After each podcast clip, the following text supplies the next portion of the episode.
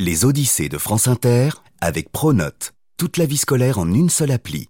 Pour les profs, les élèves et aussi leurs familles.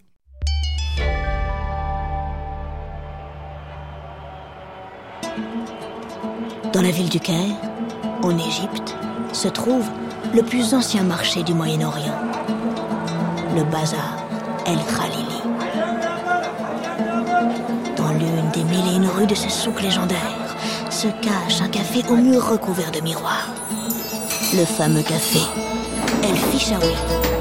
Si tu y passes un jour, assieds-toi, commandanté à la menthe, et écoute.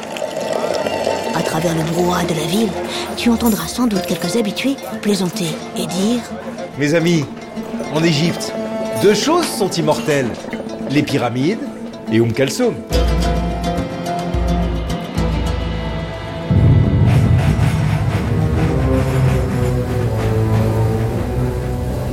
Oum Kalsoum.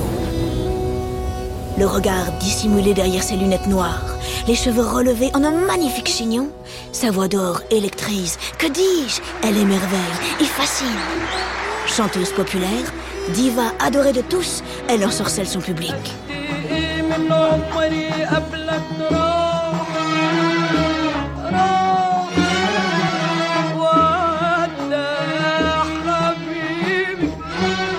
Kalsoum chante l'amour, le divin et porte en elle les rêves et les désirs de son peuple. Glorieuse et puissante, elle s'est battue toute sa vie pour sa liberté et celle de son pays, l'Égypte, alors dominée par l'Angleterre. Elle a enflammé le monde arabe. Voici l'odyssée de l'astre de l'Orient, de la divine, de l'immortel Oum Kalsoum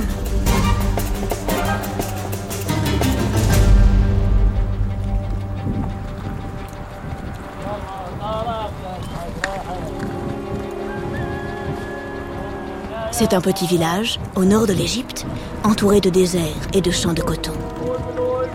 Nous sommes dans le delta du Nil, cette région blanche et verte, aride et fertile, où le fleuve se sépare en une centaine de bras qui se jettent dans la mer Méditerranée. Ce village s'appelle Tamay al-Zahira. Ici, tout le monde travaille la terre et tous les paysans sont pauvres. C'est là, en 1898, 1902, 4 ou 6, on ne sait pas exactement, que naît Oum Kalsoum. La légende raconte qu'elle serait arrivée dans notre monde durant la nuit du destin.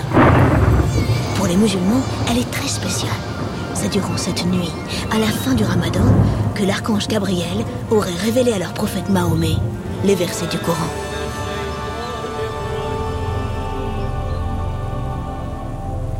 Ibrahim, son père, est l'imam de la mosquée du village.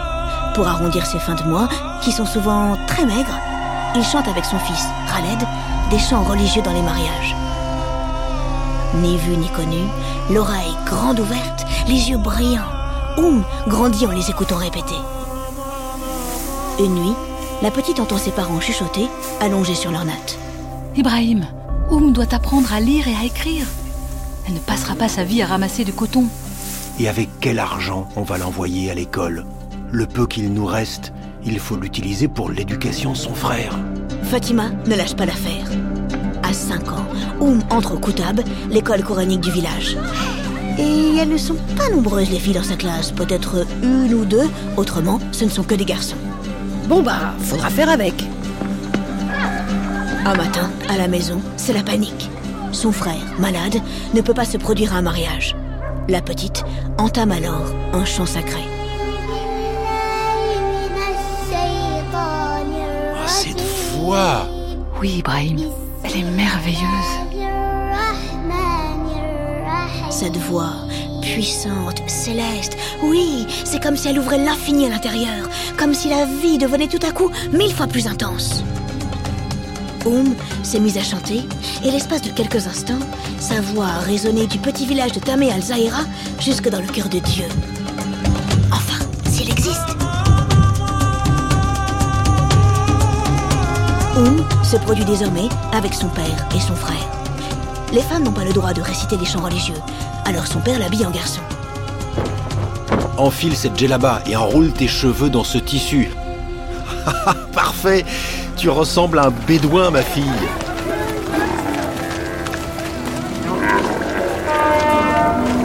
La petite fait rapidement parler d'elle. On veut l'entendre partout dans la région. Oum n'a jamais quitté son village. La première fois qu'elle monte dans un train, elle ne comprend pas qu'il avance. Baba, Baba, la gare, elle recule La famille voyage en troisième classe, mais descend toujours par le wagon de la première. C'est pour impressionner nos employeurs. Ça fait pro. N'oublie pas, hein, toujours soigner ses entrées. Il est temps de tenter sa chance dans la cour des grands. Bienvenue au Caire, la tête et le cœur de l'Égypte, la capitale du monde arabe, la mer du monde. La ville, immense, bouillonne jour et nuit. Oum Kalsoum, 16 ans. Oh, on prend plein les mirettes J'y crois pas. Le soleil s'est couché il y a belle lurette et regardez toutes ces lumières. Le Caire est saupoudré d'étoiles électriques. Et là-haut, attention, le tramway Ici se pressent des artistes venus de tous les pays arabes. Sur les scènes de théâtre, dans les cinémas, les salles de concert, les cafés, on réinvente l'art, la société, le monde. Le pays est en pleine renaissance.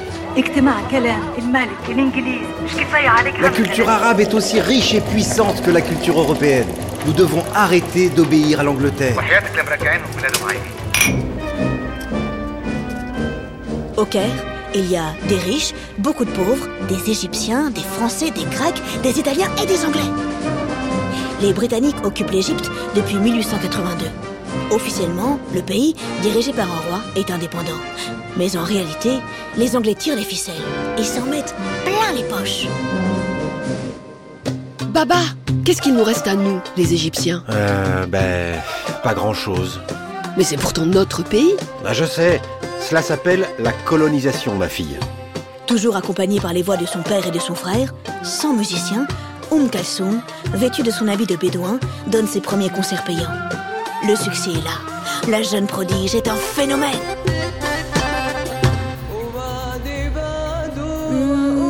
Deux ou oui, trois années passent. Le public carotte, et non pas carotte, extrêmement exigeant, commence, hélas, à se lasser. Sa voix est exceptionnelle, mais son style... Euh... Ben... Disons que... Il fait un peu flop. Ces chants traditionnels austères, à la longue, ça fatigue. Et puis son accoutrement est vraiment tristoun. Elle disparaît derrière sa longue tunique. Faut qu'elle se mette à la page. Il faut changer, se réinventer, s'ouvrir. Mais comment? Son père contrôle tout. Pourtant, c'est moi qui chante et fais vivre la famille. Bon allez, c'est terminé tout ça. Désormais, les recettes, ce sera 50-50. Une moitié pour moi, l'autre pour mon père. Je prends les commandes.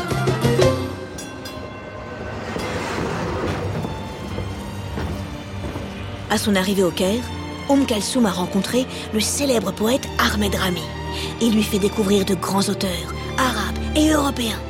Oum, tu sais, tu peux chanter autre chose que des chants traditionnels. Le poète, fou d'elle, lui écrit des chansons d'amour. Ces chants, aux paroles enivrantes, Oum Kalsoum décide de les interpréter. Pour l'accompagner, elle engage un tarte, un orchestre typique de la musique arabe qui réunit les meilleurs musiciens du Caire. Ah, ça change des vocalistes de son frère et de son père, hein hé, Ça envoie du frisson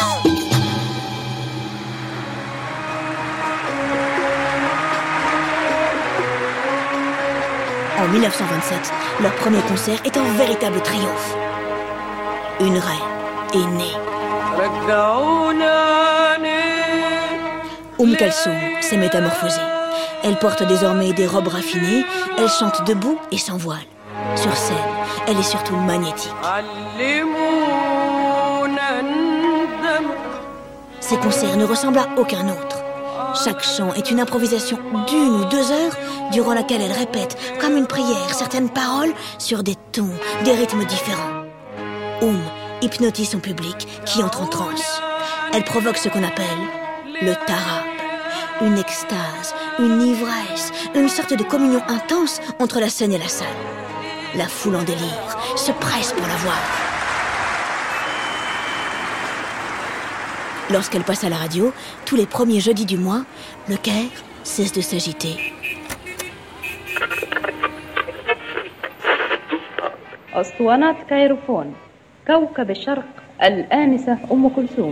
Les rues se vident et dans le silence absolu, total, tout à coup, sa voix jaillit. En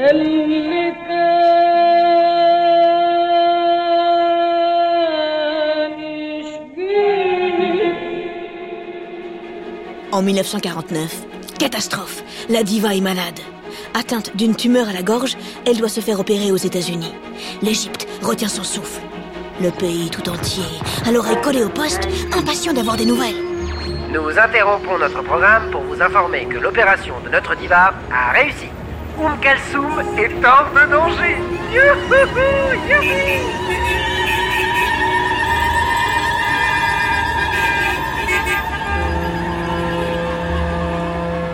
La voix d'Oum atteint le cœur de tous les Égyptiens. De la rue aux salons les plus chics, riches et pauvres, toutes et tous se reconnaissent en elle. Fière de ses origines, toujours très pieuse, elle représente l'Égypte tout entière. Elle incarne le passé, le présent, le futur, la tradition et la modernité. Travailleuse infatigable, elle dirige sa carrière d'une main de fer. Avec ses maisons de disques, ses compositeurs, ses musiciens, c'est elle qui décide. En ces années où les femmes égyptiennes n'ont pas encore le droit de vote, eh ben, purée, euh, ce n'est franchement pas rien.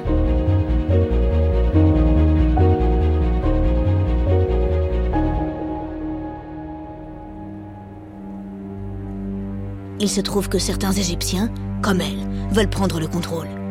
Le pays suffoque sous les inégalités et les injustices. Il est temps que les Anglais quittent notre territoire pour de bon. L'indépendance totale de l'Égypte voilà ce qu'on veut. En 1952, un groupe révolutionnaire commandé entre autres par le colonel Gamal Abdel Nasser renverse le roi Farouk. Une nouvelle ère commence. Quatre ans plus tard, Nasser devient président de la République égyptienne. Il a de grands projets. Le colonel rêve d'une union de tous les peuples arabes. Comme l'Égypte, la Libye, le Maroc, la Tunisie, l'Algérie ont été colonisés par des puissances étrangères, dont la France pour une grande partie. Nasser veut célébrer l'indépendance et rendre leur fierté aux peuples arabes. Ce rêve devient aussi celui d'Oum Kalsoum. La diva admire le président et réciproquement. Oum soutient officiellement Nasser en mettant son art au service de la nation. Elle ne chante plus uniquement que des chants d'amour ou religieux, mais également des chants patriotiques. L'une de ses chansons devient même l'hymne national égyptien. Écoutez, au Liban, en Syrie, au Maroc, en Algérie, elle n'est plus seulement la voix de l'Égypte, mais celle du monde arabe. Que dis-je? Elle devient une icône arabe dans le monde.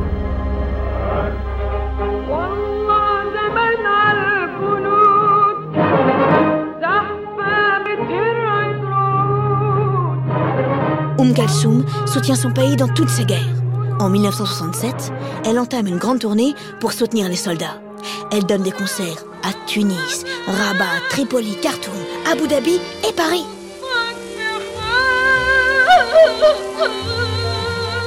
On l'appelle l'astre de l'Orient, la quatrième pyramide ou encore l'immortel. Oum Kalsoum a révolutionné la musique et bien plus.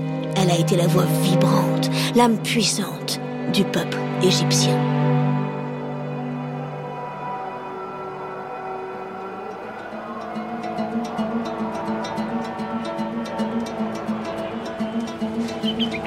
Si tu te rends un jour au Caire, et si tu décides de boire un thé dans le sublime café El Fishawi, tu entendras peut-être, à travers le brouhaha quelques vieux habitués plaisanter et dire Nous, les Égyptiens, on a pleuré trois fois dans notre vie. À la mort de Nasser, à la mort de notre mère et celle d'Oum Kalsoum.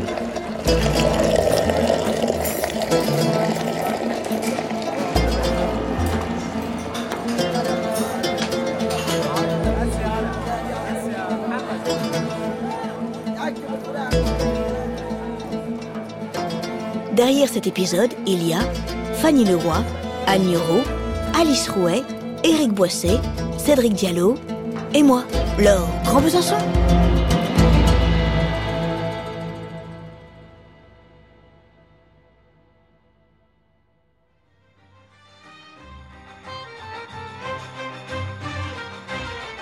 Le Tact, l'orchestre typique de musique arabe qui accompagne Oum Kalsoum lors de ses concerts, se compose de merveilleux instruments.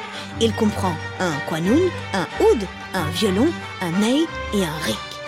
Plus tard, Oum introduira également une guitare électrique.